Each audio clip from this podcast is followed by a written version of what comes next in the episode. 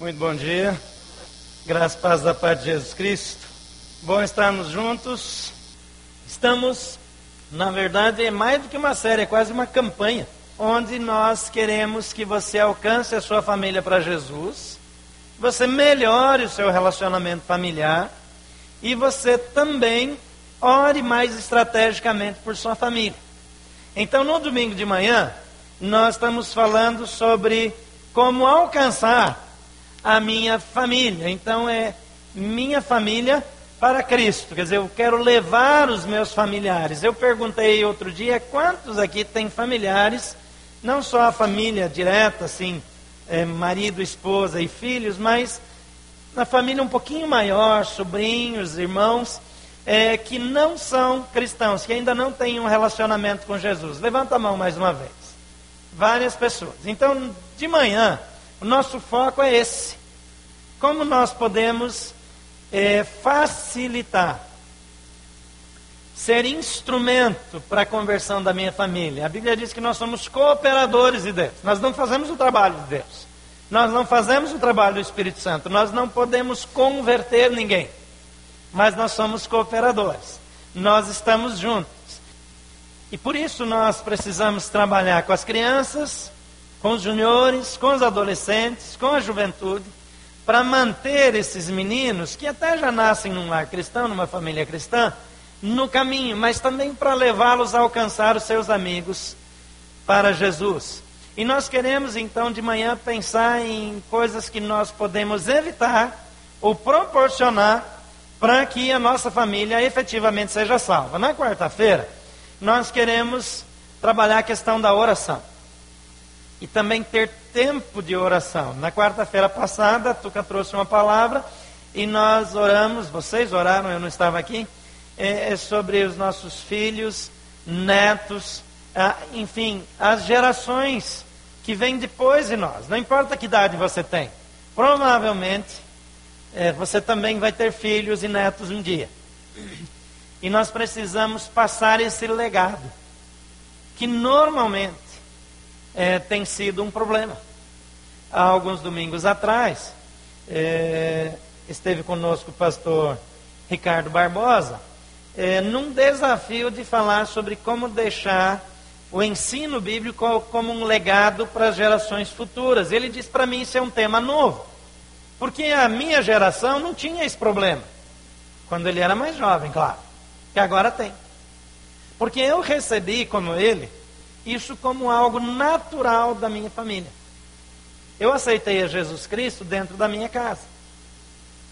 Alguns pais têm terceirizado a evangelização dos filhos e esperado que a igreja ganhe os seus filhos para Jesus. E de fato, como igreja, nós faremos o possível. Mas você que já tem filhos, o seu filho, é seu privilégio levá-lo para Jesus. Não abra mão desse privilégio. Não espere alguém outro ganhar seu filho para Jesus. Chegue primeiro. Você tem ele todos os dias. Invista tempo nisso. Outra coisa, pais, vocês são os melhores discipuladores dos seus filhos.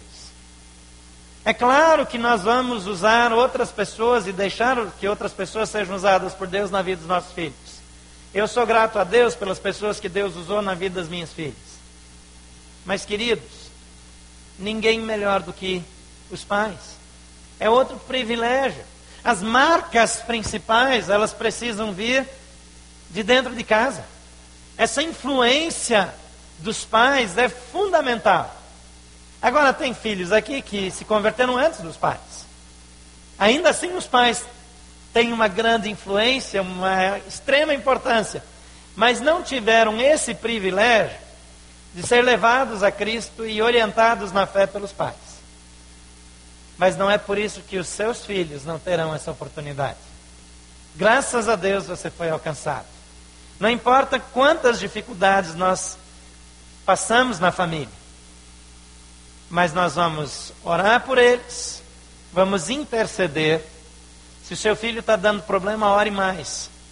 Seja mais estratégico e ore mais. Todo filho dá problema você também deu. Às vezes a nossa memória é muito seletiva. E nós esquecemos quanto trabalho a gente deu. Quantas vezes a gente forçou os nossos pais a se tornarem intercessores?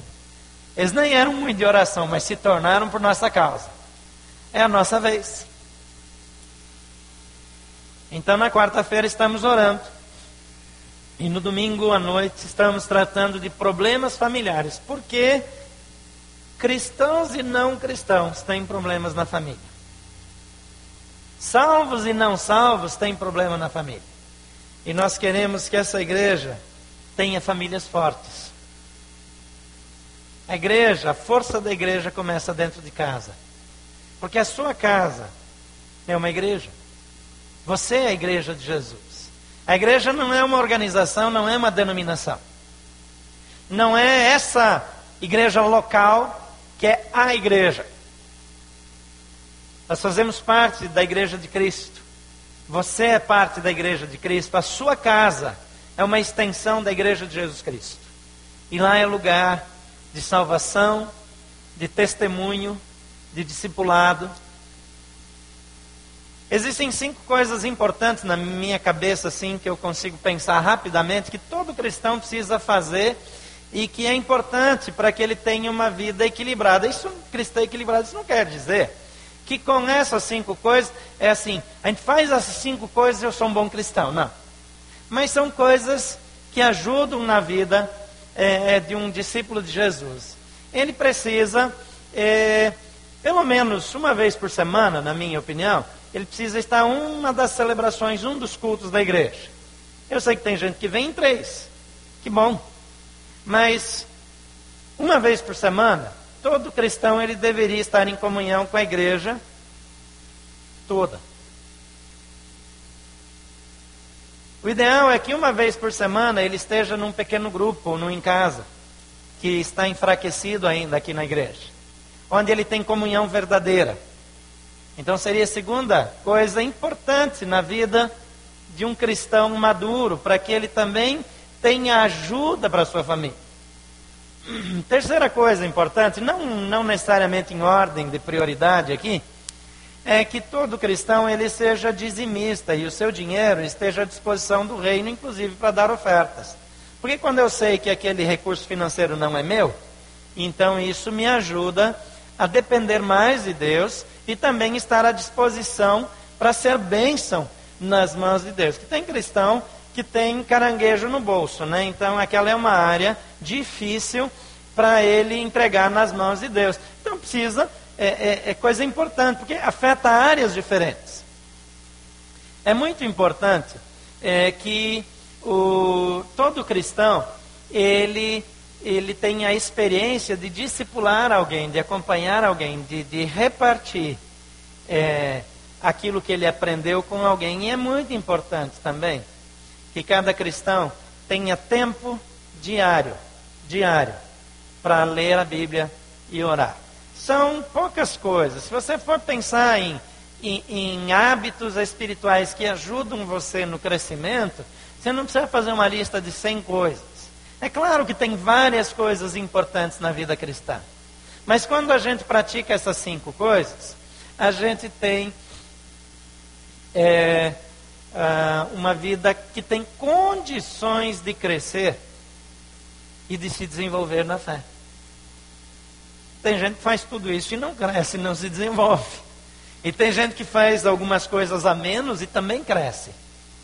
Mas se eu precisasse pensar em cinco coisas assim, de imediato, são cinco coisas que eu recomendaria para você. Então vamos pensar na nossa família para Cristo.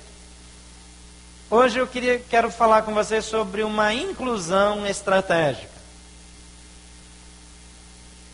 Como igreja, especialmente como igreja batista, nós tivemos uma escola que nos, diz, nos ensinou que alguém aceita Jesus, e ele chega na igreja e ele quer trabalhar. Então a gente vai lá e joga água na fervura, né? A gente diz: "Não, é muito cedo. Você não deve trabalhar agora. Você precisa agora ficar sentado aí na sua cadeira ou antes no banco, né? E aprender." Aí ele tem amigos não cristãos que ele quer evangelizar. Ele fala: "Não está na hora ainda." E aí a gente vai freando ele. Aí ele vai se acostumando a ficar sentadinho, quietinho. Aí ele não, não faz mais nada. Aí depois, quando ele acostumou com isso, a gente, bom, agora a gente quer que você comece de novo. Por quê? Porque na nossa cabeça foi colocado que a gente tem que ter determinadas qualificações para poder servir a Deus. Eu acho interessante que aquele endemoniado gadareno, que andava nu, morava em cemitérios, que ninguém conseguia amarrar ele, botavam correntes nele, ele arrebentava tudo, era um bicho violento. Jesus encontra ele, expulsa aqueles demônios. E aí ele diz para Jesus: Eu vou te seguir para aprender. Quer dizer, essa parte de aprender é minha, é grifo meu. Mas ele queria ir com Jesus. E Jesus fala para ele assim: Volta para sua casa e fala para os seus aquilo que Deus te fez. O ministério dele começou no dia seguinte à libertação. Tem gente esperando ficar preparado. Então nós começamos a, a, com um hábito de discriminar. Esse pode, aquele não pode, esse está em condições, aquele não está em condições. Tem algumas coisas que exigem mais maturidade espiritual dentro do reino de Deus? Com absoluta certeza que sim.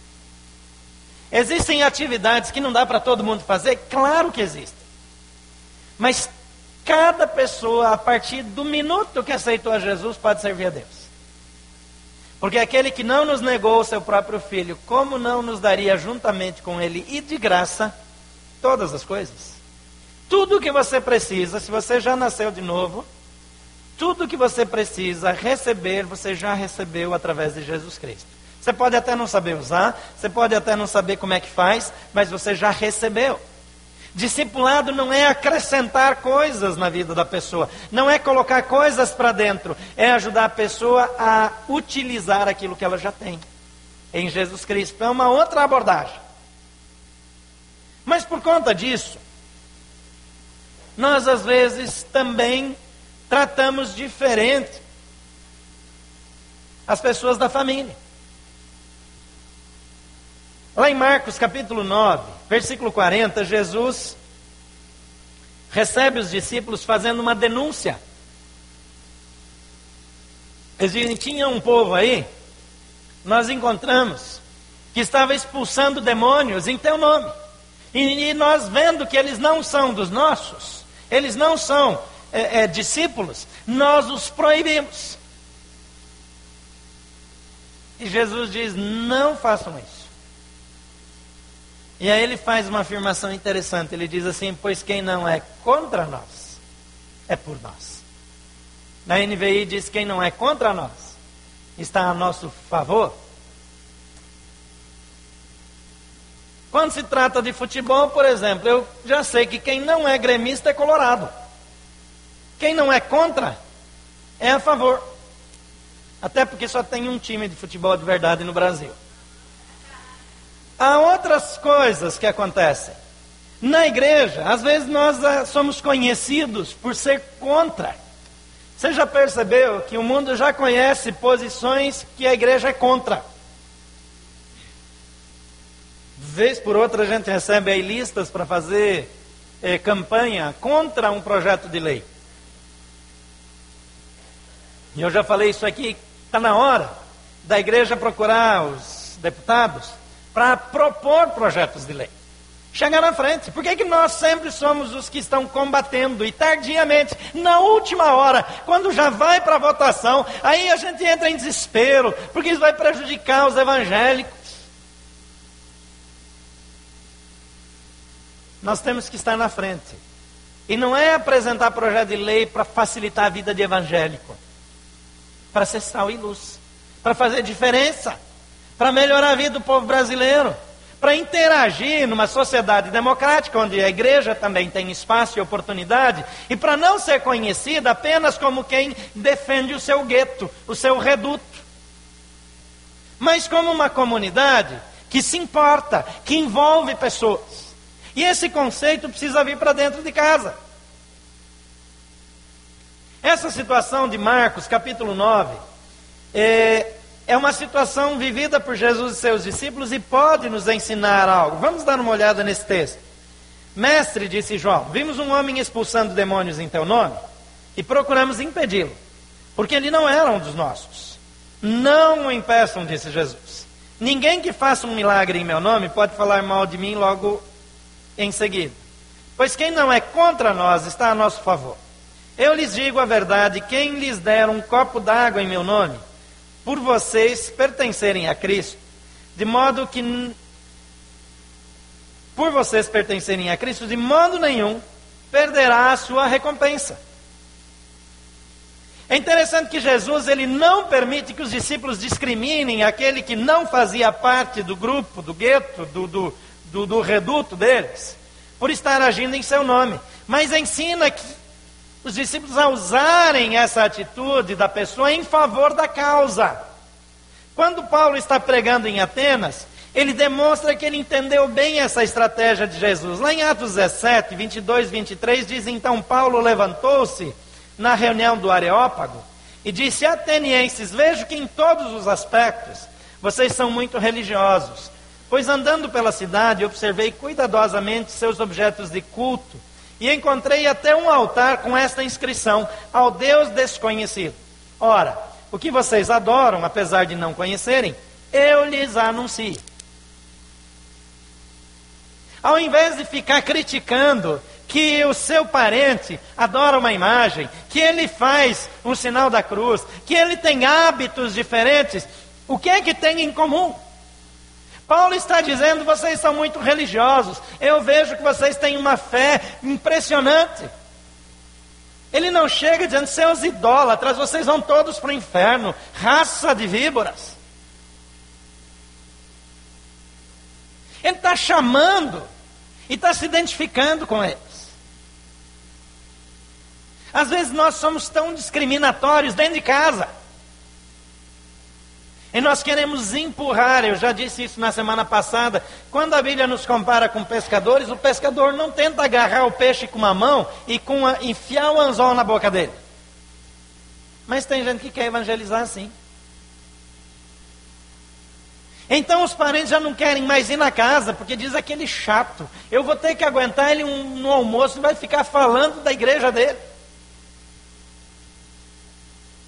Eu lembro que tínhamos um vizinho há vários anos atrás que era teu, se dizia teu.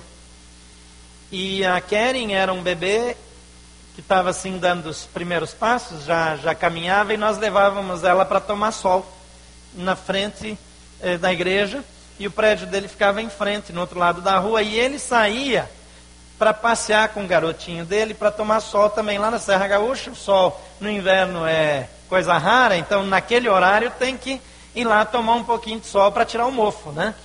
Então lá estávamos nós, percebendo que ele fazia isso, e a Karen começou a interagir com o garotinho.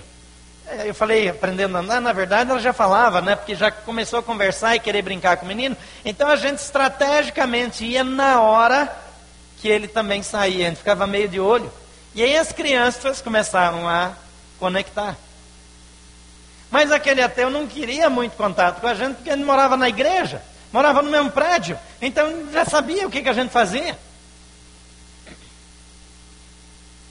Mas, para surpresa dele, nós não tentávamos evangelizar. E quando eu falava da minha vida pessoal, eu falava como se ele também cresce em Deus. Eu tratava as minhas questões do meu relacionamento com Deus como se eu não soubesse que ele era ateu. E eu falava de Deus como meu amigo pessoal. E eu incluía ele na conversa. E não demorou muito, ele começou a fazer perguntas. Ele disse: Como assim? Você fala isso, mas como é que você, como é que você sabe disso? E, e a conversa começou nessa base da inclusão. O povo de Deus, por alguma razão, ao longo dos séculos, tem tido a tendência de se achar melhor do que os outros. Começou com Israel esse negócio. Não é coisa nossa. Essa empáfia é, é do, do povo de Deus, ela é antiga. Como se nós tivéssemos feito alguma coisa para merecer o que nós ganhamos. Nós recebemos de graça. Paulo diz: vocês não fizeram nada. Não tem motivo de orgulho. É graça. Então não tem por que eu achar que eu sou melhor porque eu não faço isso, porque eu faria tudo que os outros fazem e talvez muito pior não fosse a graça de Deus na minha vida. Lá em João 4, de 1 a 30, diz que os fariseus ouviram falar que o que Jesus estava fazendo e batizando mais discípulos do que João, embora não fosse Jesus quem batizasse, mas seus discípulos. E quando o Senhor ficou sabendo disso, saiu da Judéia e voltou uma vez mais a Galiléia. Era-lhe necessário passar por Samaria. Assim chegou uma cidade de Samaria chamada Sicar, perto das terras que Jacó dera a seu filho José. Havia ali o poço de Jacó, e Jesus, cansado da viagem, sentou-se à beira do poço. Isto se deu por volta do meio-dia. Nisso veio uma mulher samaritana tirar água. Disse-lhe Jesus: Dê-me um pouco de água e seus discípulos tinham ido à cidade comprar comida. A mulher samaritana lhe perguntou: Como o Senhor, sendo judeu, pede a mim, uma samaritana, água para beber? Pois os judeus não se dão bem com os samaritanos. E respondeu Jesus: Se você conhecesse o dom de Deus e quem lhe está pedindo água, você lhe teria pedido e ele lhe teria dado água viva. E disse a mulher: O Senhor não tem com que tirar a água e o poço é fundo. Onde pode conseguir essa água viva? Acaso o Senhor é maior do que o nosso pai Jacó, que nos deu o poço do qual ele mesmo bebeu, bem como seus filhos e seu gado? E Jesus respondeu: Quem beber desta água terá sede outra vez, mas quem beber da água que eu lhe der nunca mais será sede. Ao contrário, a água que eu lhe der se tornará nele uma fonte de água a jorrar para a vida eterna. A mulher lhe disse: Senhor, dê-me dessa água para que eu não tenha mais sede, nem precise voltar aqui para tirar água. E ele lhe disse: Vá, chame o seu marido e volte. Não tenho marido, respondeu ela. E disse-lhe Jesus: Você falou corretamente dizendo que não tem marido. O fato é que você já teve cinco. E o homem com quem vive agora não é seu marido. O que você acabou de dizer é verdade. E disse a mulher: Senhor, vejo que é profeta. Nossos antepassados adoraram nesse monte, mas vocês, judeus, dizem que em Jerusalém é o lugar onde se deve adorar. E Jesus declarou: Creia em mim, mulher. Está próxima a hora em que vocês não adorarão o Pai nem nesse monte, nem em Jerusalém. Vocês, samaritanos, adoram o que não conhecem, nós adoramos o que conhecemos, pois a salvação vem dos judeus. No entanto, está chegando a hora, e de fato já chegou, em que os verdadeiros adoradores adorarão o Pai em espírito e em verdade. E são estes os adoradores que o Pai procura. Deus é espírito e é necessário que os seus adoradores o adorem em espírito e em verdade. E disse a mulher: Eu sei que o Messias, chamado Cristo, está para vir. Quando ele vier, explicará tudo para nós. Então Jesus declarou: Eu sou o Messias. Eu que estou falando com você. Naquele momento, os discípulos voltaram e ficaram surpresos ao encontrá-lo conversando com uma mulher, mas ninguém perguntou. Que queres saber? Ou por que estás conversando com ela? Então, deixando o seu cântaro, a mulher voltou à cidade e disse ao povo: Venham ver um homem que me disse tudo o que eu tenho feito. Será que ele não é o Cristo? Então saíram da cidade e foram para onde ele estava. Essa experiência de Jesus, que não é uma experiência familiar, mas é uma experiência que poderíamos chamar de evangelização, traz valores, traz práticas, traz princípios para uma inclusão estratégica. Eu gostaria de mencionar rapidamente. Em primeiro lugar, inicie pelo que tem em comum. Quantas vezes nós só sabemos as diferenças? Algumas vezes pessoas chegam para mim e dizem, por exemplo, o que, que tem de diferente na sua religião que na minha? Ou na sua igreja e na minha? Eu disse, a gente pode começar pelas semelhanças? E aí eu faço uma lista tão grande de semelhanças que a pessoa diz, mas é quase igual.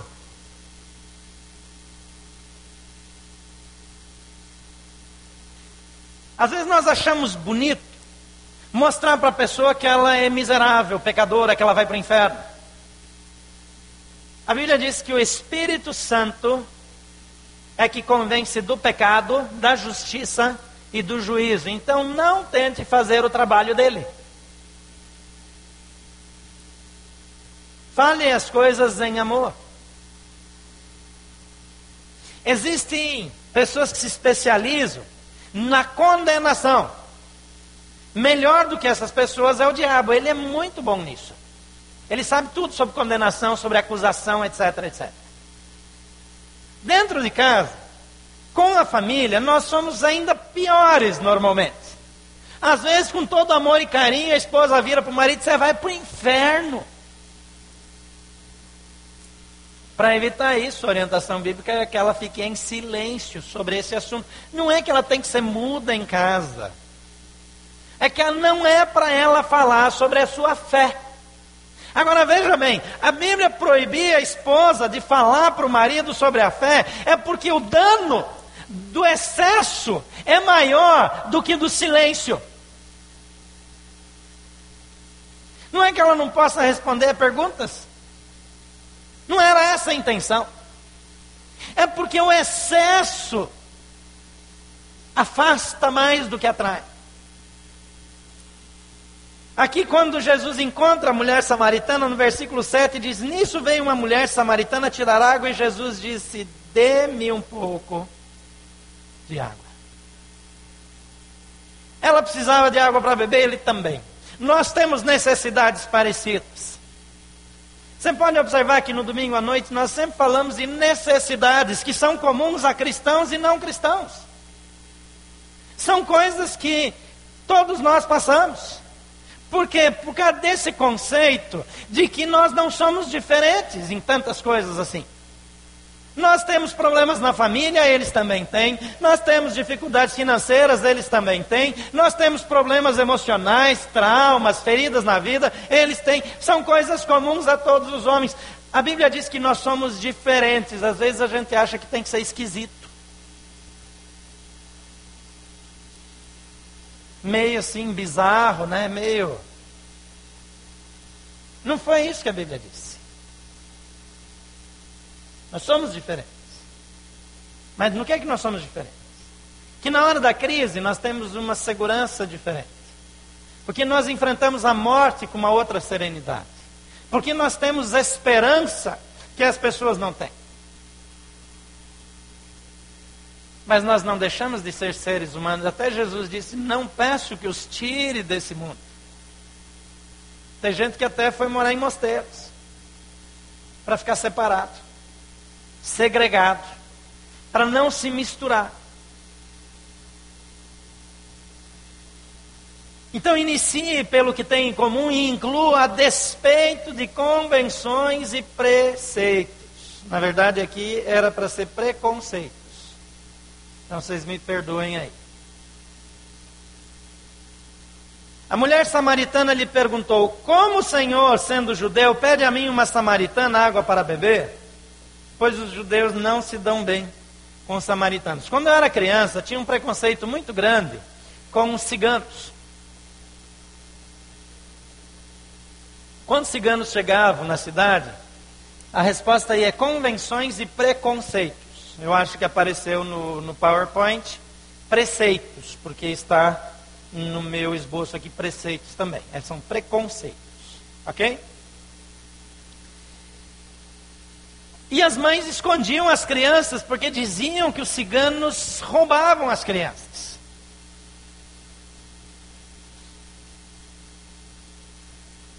Todo lugar tem um tipo de preconceito predominante. É impressionante.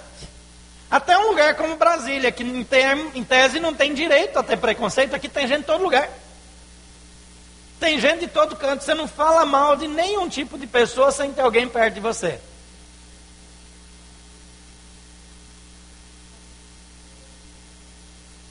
Os discípulos, quando chegaram, estranharam que Jesus estava falando com uma mulher, porque a mulher também era discriminada. E um homem não se dirigia em público a uma mulher, muito menos uma mulher a um homem. Aí era impensável. Mas haviam várias formas de preconceitos naquela época. Os judeus não gostavam dos samaritanos, porque os samaritanos eram judeus mestiços, eram filhos de judeus casados com mulheres não judias. Isso gerou uma nação e eles tinham um preconceito com o pessoal de Samaria. O texto original seria Samária, né? Mas fica feio, a gente acostumou a falar Samaria, né? E aí parece meio esquisito. Mas Jesus ele não deixa com que o preconceito interfira. Aí você quer evangelizar o seu irmão, mas não quer que a cunhada se converta porque ela não merece ir para o céu.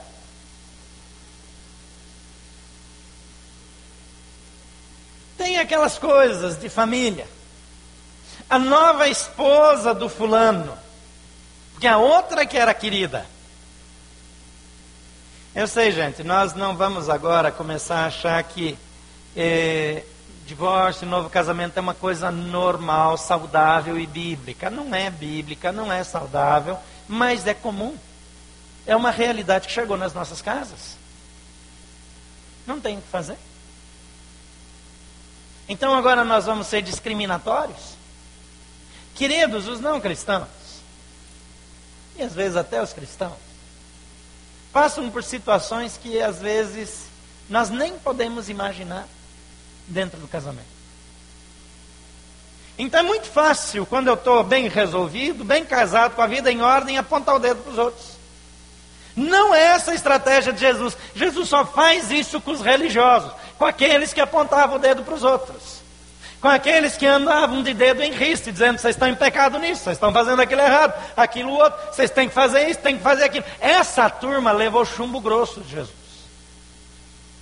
Mas quando era um pecador, uma prostituta, quando era um publicano, quando era alguém discriminado pela sociedade, Jesus chamava para inclusão. Só apanhou quem era metido a besta, quem se achava melhor do que os outros. Só. Então tira da sua cabeça toda e qualquer barreira que separe, que segregue. Terceiro lugar, identifique as verdadeiras necessidades. Em, em 4.10, Jesus respondeu: Se você conhecesse o dom de Deus, e quem está lhe pedindo água, você lhe teria pedido, e ele lhe teria dado água viva. Jesus ele começa uma transição para não ficar falando da água que mata a sede física. Ele começa a falar da necessidade de, da sede interior que aquela mulher tinha. Ele leva em consideração o horário que ela vai buscar água, na hora mais quente do dia, quando ninguém está na rua.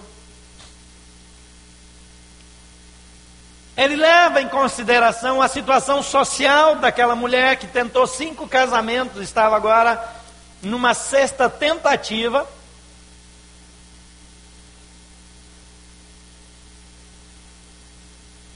Então olhe para sua família, para as pessoas que você conhece, tem mais chance de identificar e veja quais são suas lutas, quais são seus problemas, quais são suas dores.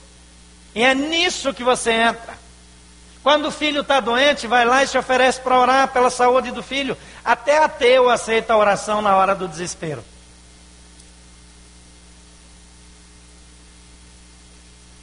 Então chega na necessidade.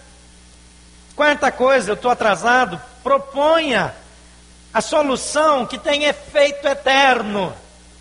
Às vezes a única coisa que nós fazemos é nos oferecer para levar para o hospital, indicar um médico. Isso é bom, porque gera relacionamento, cumplicidade. Eu tenho um amigo que hoje, inclusive, nós, esse fim de semana nós estávamos hospedados na casa dele, é, lá em São José. E eu comecei a acompanhá-lo, era um cristão daqueles muito encardidos, muito carnais, é, cheio, cheio, cheio de maus hábitos. Mas como eu tinha feito alguns contatos, ele me chamou para ir num almoço de aniversário dele. Foi o primeiro aniversário da vida dele, que não era um monte de bebedeira, de, de uma bagunça assim descabida onde eles bebiam até quase morrer. E ele foi fazer um camarão, ele comprava uns camarões gigantes, assim, ele fazia isso numa chapa. E ele foi colocar o fogo lá. Camarão é quase uma lagosta, né? Desse tamanho que eu mostrei. Mas é um, um camarãozão assim, violento, que ele ia buscar lá em Guarujá, de Maralto. E quando ele foi colocar o fogo, embaixo daquela chapa, o gás tinha vazado antes, e o fogo lambeu o braço dele assim, foi todo no rosto dele.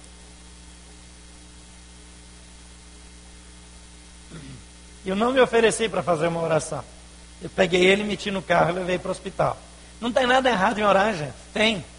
Deus com certeza podia botar a mão ali e tirar a queimadura na hora. Mas eu levei ele para o hospital. Eu fiquei do lado dele. Aí ele falou, pode ir embora. Eu fiquei lá no hospital até ele sair, levei ele de volta para casa. Nunca tinha comido até então camarão daquele tamanho, perdi o camarão.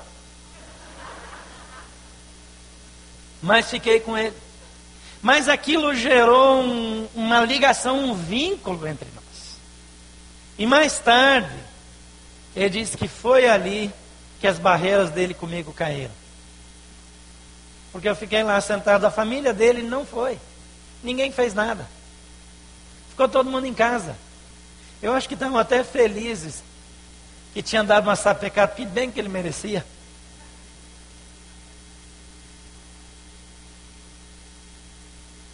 Mas quando eu me importo, quando eu chego junto, agora lá sentado no hospital ao lado da cama, enquanto ele estava com muita dor, eu orei por ele.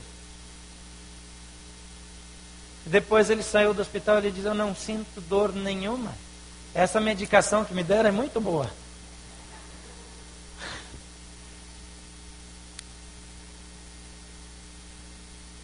Mas quais são as necessidades? E qual é a solução que resolve? A solução não é só levar para o hospital. A solução não é passar uma pomada. A solução não é dar uma carona. A solução é estrategicamente levar para aquele que pode resolver o problema para sempre.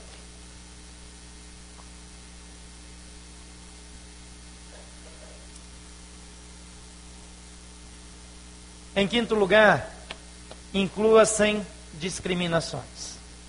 A gente já falou da questão do preconceito. Em João 4, 16, 17 diz: Então ele lhe disse: Vá, chame o seu marido e volte. Não tenho marido, respondeu ela. Disse-lhe Jesus: Você falou corretamente, dizendo que não tem marido. Veja bem, Jesus está aqui tratando do problema da pessoa um problema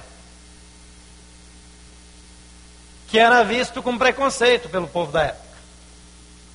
Mas como é que Jesus trata? Você é daquelas pessoas que faz cara feia para quem tem uma vida errada? Que quando fica sabendo que a pessoa cometeu um aborto, por exemplo, você faz aquela cara do maior espanto do mundo? Gente, aborto é assassinato, sim. É. Mas a sua cara de espanto não ajuda ninguém a aceitar Jesus. Quando alguém passou por isso, lembre-se que você poderia ter feito o mesmo, talvez tenha feito o mesmo no passado, porque não andava com Jesus, porque não tinha um relacionamento com Deus, porque a sua vida não estava em ordem.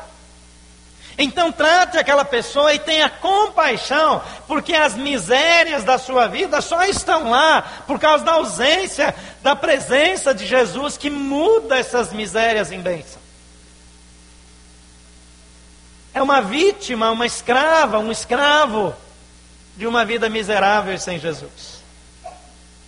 Em sexto e último lugar, apresente Jesus como resposta às, inquietações da pessoa. Essa mulher começa a dizer: Nossos antepassados adoravam nesse monte, mas vocês, judeus, dizem que em Jerusalém é o lugar, etc. Quando a pessoa está pronta, Não é hora de dizer a minha igreja, o meu jeito. Jesus nunca falou que nós devíamos ganhar pessoas para que elas se tornassem membros de determinada igreja. Ele precisa nascer de novo, ter um relacionamento com Jesus. Alguém aqui já fez o Instituto Hagai Internacional? Tem alguém que já fez esse curso? Algumas pessoas aqui. Quando você chega lá em Singapura, para o Instituto Hagai, o administrador lá do, do Centro de Convenções do Instituto Hagai é católico apostólico romano. O Hagai, Dr. Hagai é um batistão daqueles ortodoxos, né? Aquela coisa quadradona. Mas a cabeça abriu. Você conversa com aquele homem, aquele homem nasceu de novo. É um homem que nasceu de novo. E daí se ele não é evangélico? Se ele nasceu de novo, se ele entregou a vida para Jesus, se ele confessa Jesus Cristo como Senhor e Salvador. Ah, mas lá tem idolatria e na sua vida não tem por acaso? E como tem? Às vezes a idolatria pelo dinheiro, às vezes a idolatria pela estética, às vezes a idolatria por uma mulher, por um homem, às vezes a idolatria por um sistema religioso.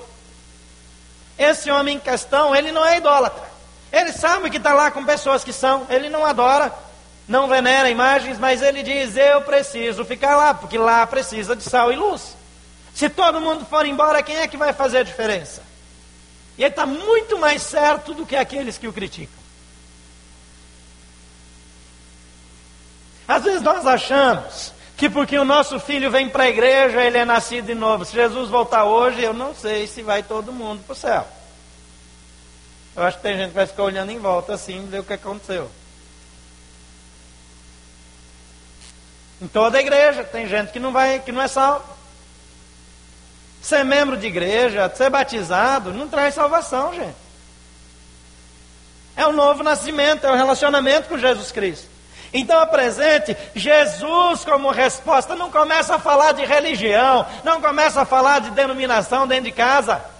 Apresente Jesus Cristo. As pessoas, na maioria, não tem problema com Jesus, tem com seus seguidores.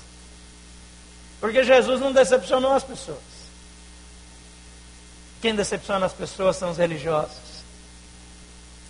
Então abandone a religiosidade que se parece com uma falsa espiritualidade e apresente Jesus Cristo. Depois você faz uma estratégia, chama assim para o jantar de fim de ano lá que o Rogério organiza. Tudo tem seu tempo. Mas a coisa mais importante não é essa igreja passar de mil e poucos membros para dois mil e poucos, ou para cinco mil, para dez mil, para vinte mil. Se daqui 20 anos essa igreja tiver 500 membros, mas tiver mandado para o céu 100 mil pessoas, isso vale infinitamente mais do que ter 10 mil pessoas aqui. Desses 10 mil, 3 mil salvos, o resto frequentadores que nem nasceram de novo. O que, que muda? Fazer estratégia para a igreja encher é fácil. Nosso desafio é levar pessoas para Jesus. Jesus Cristo é a fonte de vida, de transformação. Nós temos que ser estratégicos para não atrapalhar. Porque a obra é de Jesus Cristo. Quando você sair você vai receber um imãzinho de geladeira. Eu queria que levasse só um por família. Quantas geladeiras você tem em casa? Tem gente que tem as 12, né? Não leva um para cada 12. Leva para aquela que você mais usa. É um imãzinho assim, que diz minha família. Aí você vai pegar uma fichinha como essa, que você vai pegar também, simplesinha. E você vai prender lá, em vez de pôr a lista de compras, você põe lá na geladeira a lista dos membros da sua família. Faz uma coluna com os que já são cristãos para disfarçar e faz outra dos que não são para orar por eles. Para toda vez que você for lá, você orar por eles. Aí se ele for visitar a sua casa, deixa ele ver. Por que, que meu nome está aí? É porque eu estou orando por você. Dificilmente alguém se ofende porque alguém está orando por ele. Agora, perturbar. Se eu não estivesse pregando, eu ia dizer encher o saco. Incomoda as pessoas. Mas orar por elas não. Então coloca lá o imãzinho lá, só para você lembrar, minha família não tem nada que vai denunciar suas intenções. E faça o compromisso de orar por sua família. E venha na quarta-feira para orar por sua família. Para estar intercedendo, para estar colocando diante do Senhor. Porque é Ele que faz a diferença na vida das pessoas. E se nós não atrapalharmos, mas nos tornarmos de fato colaboradores, incluirmos estrategicamente, as pessoas vão estar num ambiente onde elas podem ser alcançadas pela graça e pelo amor de Jesus. Vamos orar mais uma vez por nossa família. Coloque o nome das pessoas que você tem em casa, que ainda não conhecem Jesus, diante do Senhor. Apresente ao Senhor Jesus.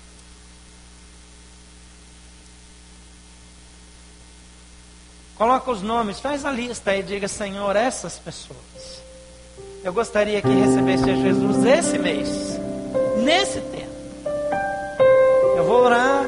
Quem sabe você pode até assumir o compromisso de vir na quarta-feira para orar mais, para saber como orar. Mas diga, Senhor, eu vou orar por elas. Eu vou interceder. Eu vou trabalhar.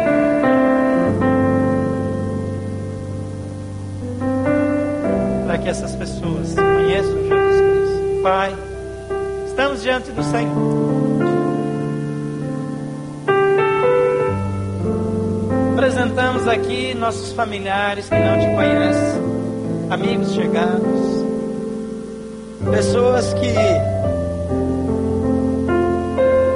o tempo tem passado e não chega o dia do novo nascimento delas mas nós cremos que o Senhor pode mudar essa realidade.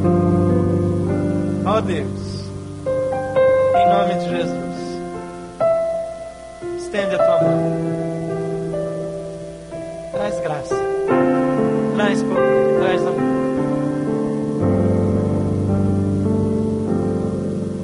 E nos usa como instrumento para alcançar a nossa família para Jesus. Em nome de Jesus. Que Deus abençoe a sua vida. Que Deus abençoe a sua família.